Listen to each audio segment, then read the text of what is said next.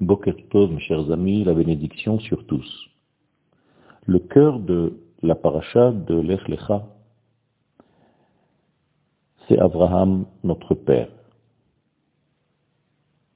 Par rapport à Abraham, les prophètes d'Israël nous disent qu'il y a quelque chose de très important à scruter et à essayer de comprendre l'identité de l'homme le texte nous dit en hébreu, Habitu el tsur el makevet bornu Regardez la source de laquelle vous venez, l'esprit par lequel vous avez été, vous, formé. Habitu el Avraham avichem ve'el Sarah Regardez Abraham, votre père, et Sarah, son épouse, qui vous a façonné. Ceci est dit dans le prophète Isaïe au chapitre 51. Que veut dire cette mitzvah d'observer, de penser, de regarder l'essence même de notre identité? Eh bien tout simplement, cela veut dire que nous devons étudier l'identité de nos pères et de nos mères. Pourquoi? Bien tout simplement parce que en regardant cette identité, vous allez savoir, nous allons savoir ce que nous sommes et ce que nous devons faire dans notre monde. Lorsqu'on étudie l'identité d'Abraham, on étudie en réalité notre propre identité, car nous devons savoir quelle est notre source et quel est notre rôle dans le monde.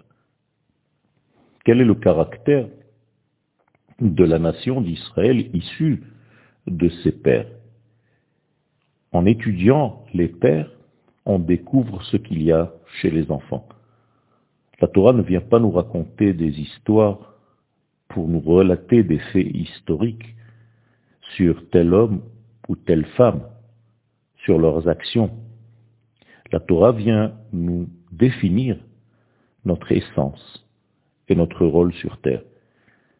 Ainsi le Ramban, Nachmanide, a fixé une règle, Maase Avot Siman Labanim.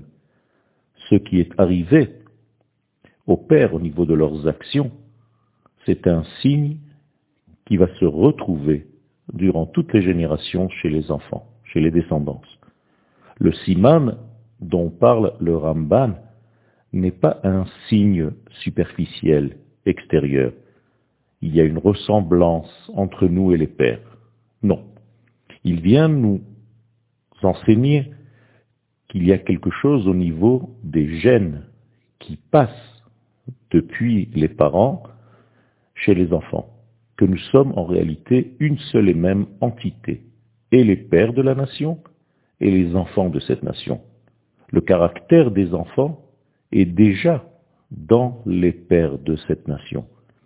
Il y a comme un héritage spirituel, éducatif, une réalité qui passe des pères vers les fils.